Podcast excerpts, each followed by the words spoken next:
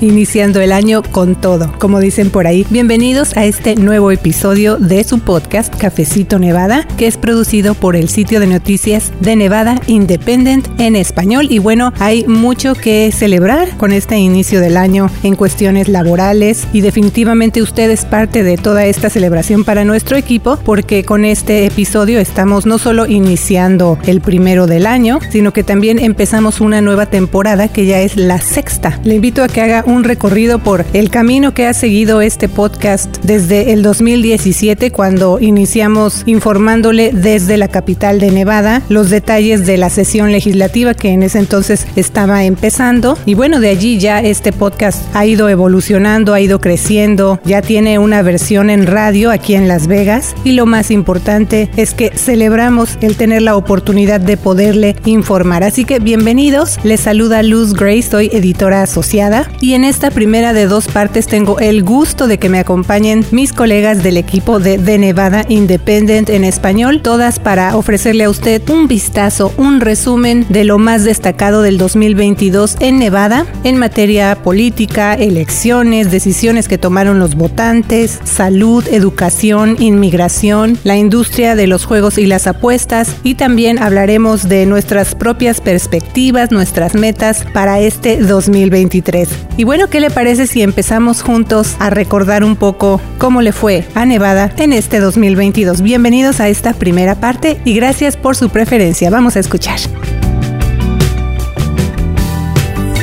¿Qué tal, Michelle? ¿Cómo estás? Muy bien, Luz. Uh, soy Michelle Rendell, soy editora asistente de Nevada Independent. Y también se encuentra con nosotros Rocío Hernández. Un gusto también tenerte en este episodio especial. Rocío, ¿cómo estás? Hola, Luz, y saludos a todos. Y también nos acompaña Janel Calderón, nuestra otra colega. ¿Qué tal, Janel? También trabajamos mucho en este año, ¿verdad? ¿Cómo estás? Hola, Luz, estoy bien. Muy feliz de que este año fue muy productivo para nosotras. Así es. Y también se encuentra con nosotros nuestra colega María Palma. ¿Qué tal María? Desde el norte de Nevada, por cierto, ¿cómo estás? Hola Luz, muy bien acá. Yo soy María Palma, asistente editorial bilingüe y muy contenta de estar acá en esta edición de fin de año. Así es, pues hay como dije mucho de qué platicar amigos, pero vamos a empezar por uno de los temas que pues es de más interés también para nuestra comunidad, sobre todo cuando estamos hablando del tema de inmigración y justo cuando estamos preparando para usted este resumen del 2022, tenemos noticias noticias acerca de lo que está pasando en temas, por ejemplo, como el estatus de protección temporal que conocemos como TPS y también DACA o la acción diferida para los llegados en la infancia y también lo que está pasando en nuestra comunidad acerca de estos temas. Así que pues iniciamos contigo, Janel, porque precisamente en estos días tú asististe a un evento para ver qué está pasando con nuestra comunidad y qué están pidiendo acerca de estos temas en cuestión de inmigración. Sí,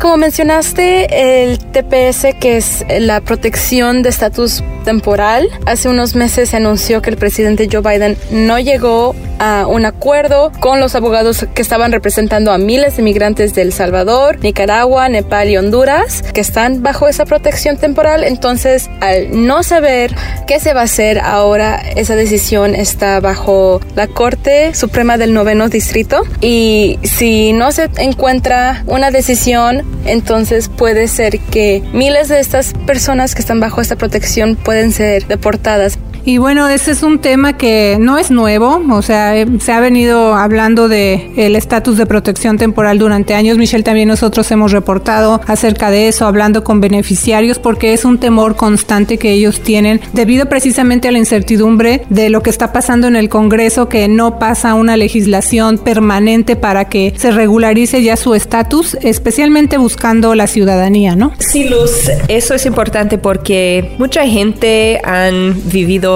en los Estados Unidos por décadas y es difícil decir en ese momento de si necesita salir del país porque su estatus eh, temporal ha eh, terminado. La gente ya han acostumbrado a los Estados Unidos y los activistas dicen que sí es tiempo de regularizar su estatus y reconocer que esa es la realidad, no es temporal, es su vida en los Estados Unidos en ese momento. Así es, eso es en cuanto al TPS y sí, hay eh, muchos miembros de nuestra comunidad que son beneficiarios de estos programas, así que también estamos siguiendo muy de cerca, sobre todo Janel, que nos ha estado reportando más reciente y vamos a, a ver qué pasa en otro año más, porque como decimos, pasa el tiempo y estos beneficiarios siguen haciendo ese llamado. Pero también mencionamos acerca de DACA, que es la acción diferida para los llegados en la infancia, Janel, y qué nos puedes reportar acerca de, de este tema en particular. Así es, Luz. De hecho, DACA podría tener muchos cambios en estas siguientes semanas porque el Congreso,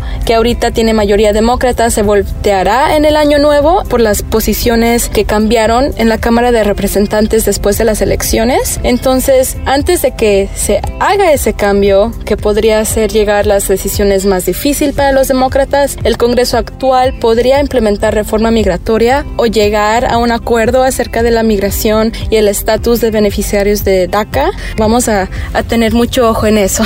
Así es. Y bueno, Michelle, estamos hablando de algunos términos que a lo mejor no entendemos. Lo que hemos recibido cuando hacemos estas entrevistas con beneficiarios, pues es lo que ellos expresan. Igual lo mismo que sucede con el TPS, esta falta de acción en el Congreso para pasar una legislación permanente. Y cuando nos explican, bueno, es que están estas propuestas o eh, estas iniciativas y se está esperando una negociación, es ahí cuando hemos escuchado, ¿no? De los propios beneficiarios. Ellos simplemente quieren entender por qué no hay un resultado ya permanente para que se puedan quedar aquí en el país con todos sus beneficios, ¿no? Así que, ¿qué está pasando, Michelle? ¿Cómo podemos entender mejor qué es lo que está pasando allá en el Congreso y por qué no se llega a esta resolución permanente para ellos? Sí, Luz, en ese momento los demócratas tienen la mayoría en el Congreso, también en el Senado y también en, en la Cámara de Representantes, pero los republicanos uh, van a tener la mayoría uh, en el año nuevo. Y también hay reglas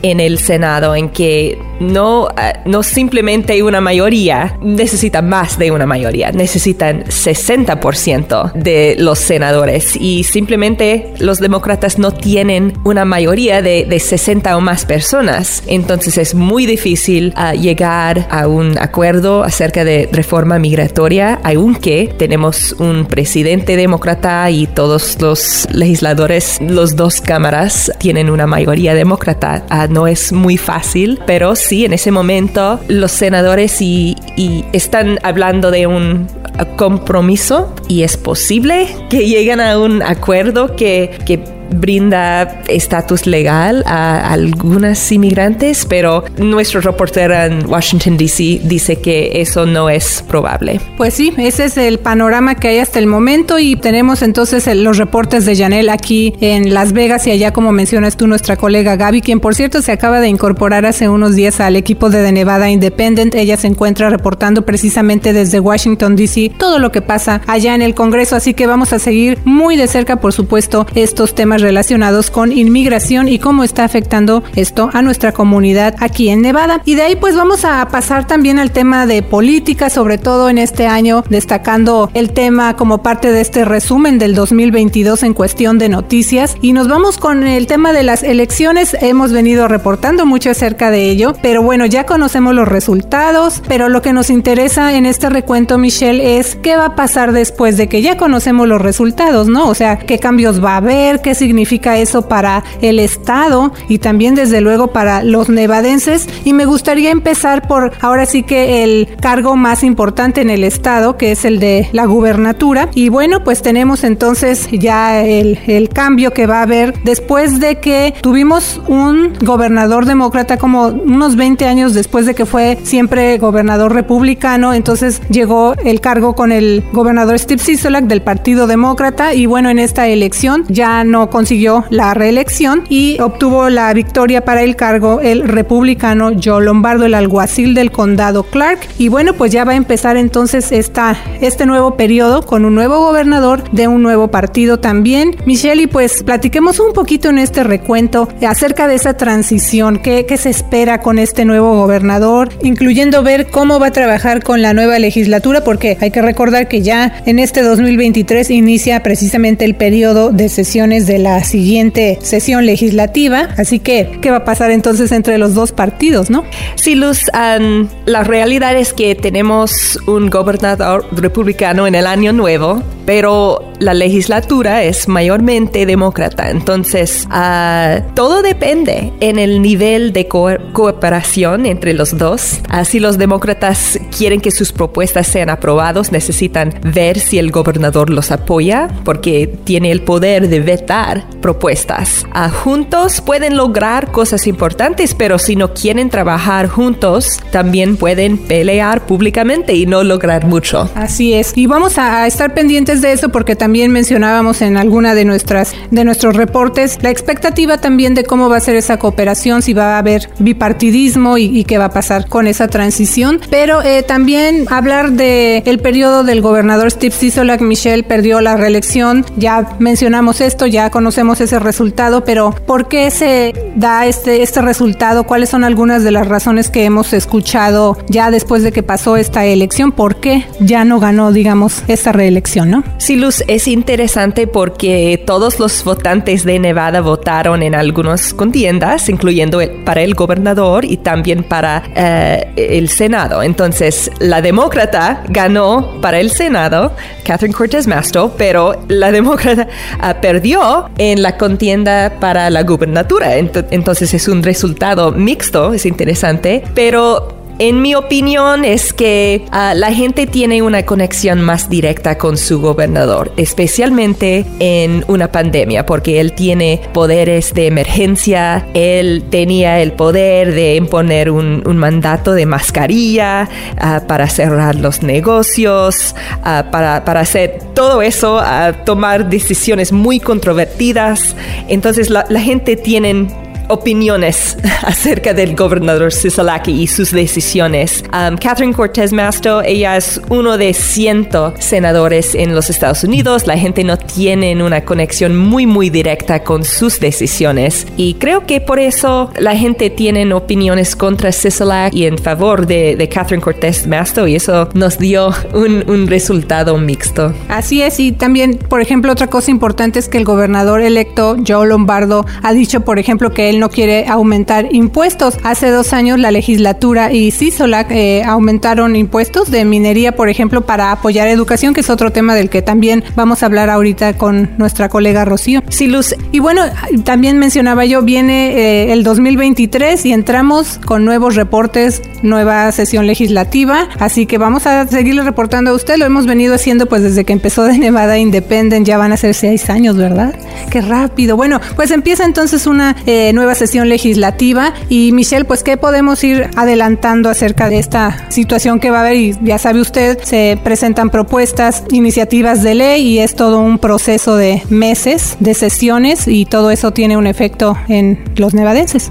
Sí, Luz, uh, todavía no sabemos exactamente lo que quiere hacer el nuevo gobernador Joe Lombardo, cuáles son sus prioridades, sus, qué va a decir su presupuesto, todo eso. Y vamos a ver eso en en, enero. En ese momento él está aprendiendo el proceso y las reglas del gobierno estatal. Tiene expertos que están ofreciendo consejos y espero que después de ese proceso en algunas semanas vamos a ver una, unas metas más concretas del nuevo gobernador y también lo que es posible para la legislatura. Sí, el Joe Lombardo, él es uh, alguacil, es experto en el cumplimiento de la ley, pero no en el gobierno estatal. Entonces hay mucho que aprender y vamos a ver un panorama más completa en enero. Así es, cuando empiece la sesión legislativa y sobre todo eh, también estar muy al pendientes de ese nivel de compromiso entre ambos partidos para ver en qué resulta y cómo afecta esto a los nevadenses. Pero continuando con el tema de política, también tenemos que hablar desde luego acerca de la elección del 2022 en Nevada. Así que vamos a pasar ahora con nuestra colega colega María Palma. Ella nos preparó un resumen de estas tres preguntas de la boleta electoral 2022. Pregunta 1, enmienda de igualdad de derechos. Pregunta 2, sobre el salario mínimo. Y la pregunta 3, o votación por orden de preferencia. Estas tres preguntas fueron aprobadas en esta elección que tuvimos en Nevada el 8 de noviembre. Así que, bueno, María, ¿qué nos puedes compartir acerca de estas tres preguntas de la boleta electoral? Sí, Luz, eh, nosotros hicimos tres videos que explicaban las eh, preguntas que aparecieron en la boleta electoral de las elecciones,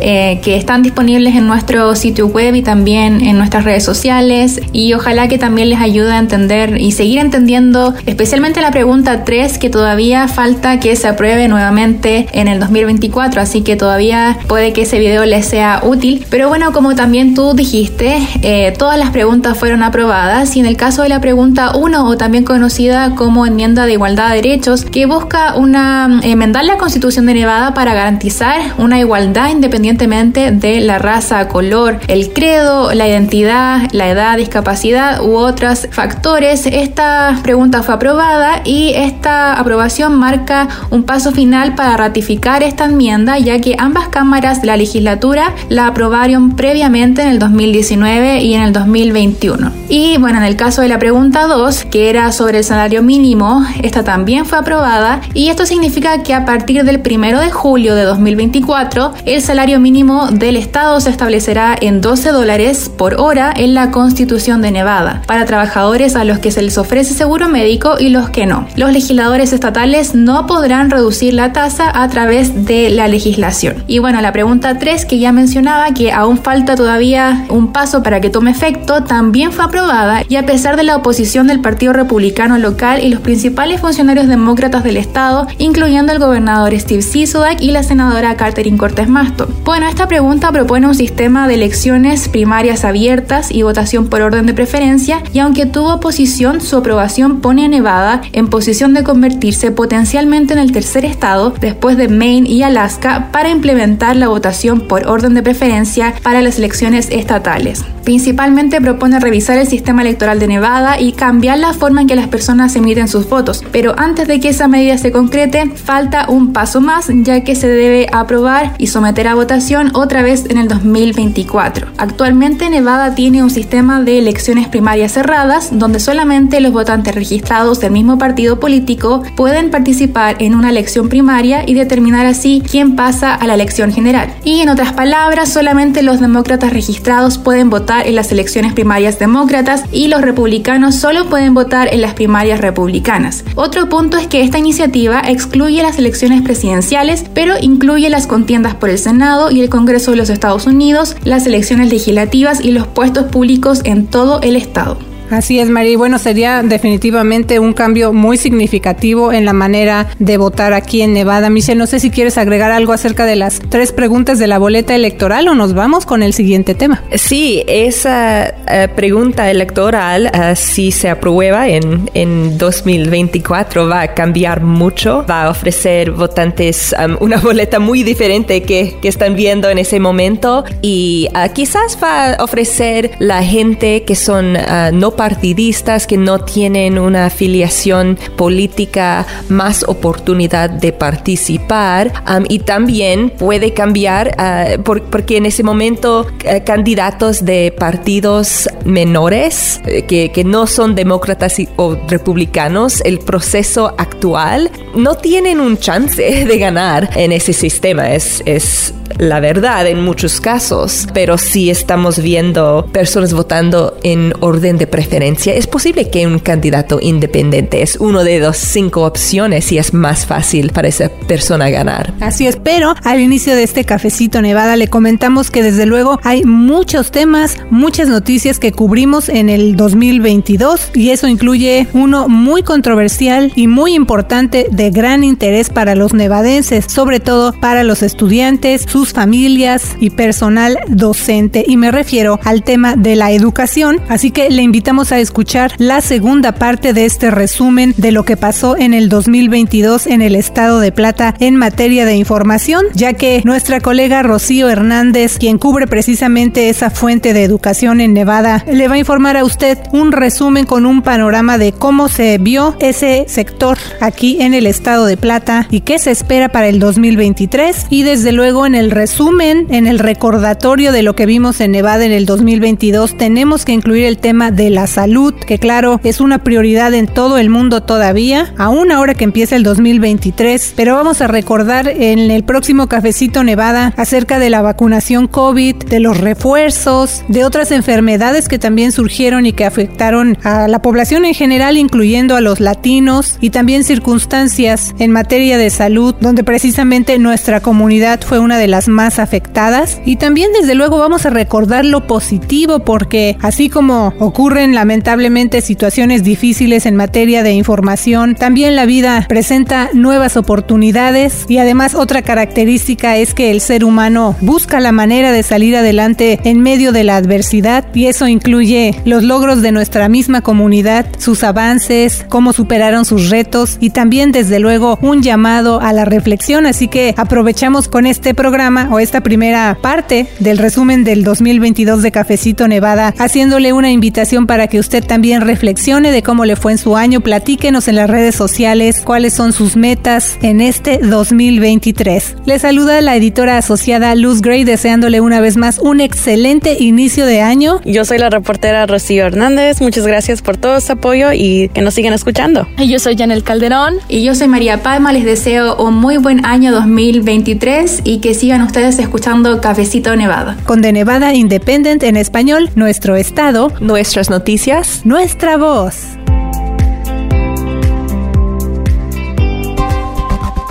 Para la información más actualizada al momento, las noticias minuto a minuto. Síguenos en redes sociales como de Nevada Independent en español, en Facebook, Envy Indie en español, en Instagram, Envy Indie en español en Twitter, de Nevada Independent en español, nuestro estado, nuestras noticias, nuestra voz. Gracias por escuchar Cafecito Nevada, producido por The Nevada Independent en español. Un sitio de internet no partidista y sin fines de lucro, con periodismo de fondo para nuestra comunidad. The Nevada Independent en español. Nuestro estado, nuestras noticias, nuestra voz.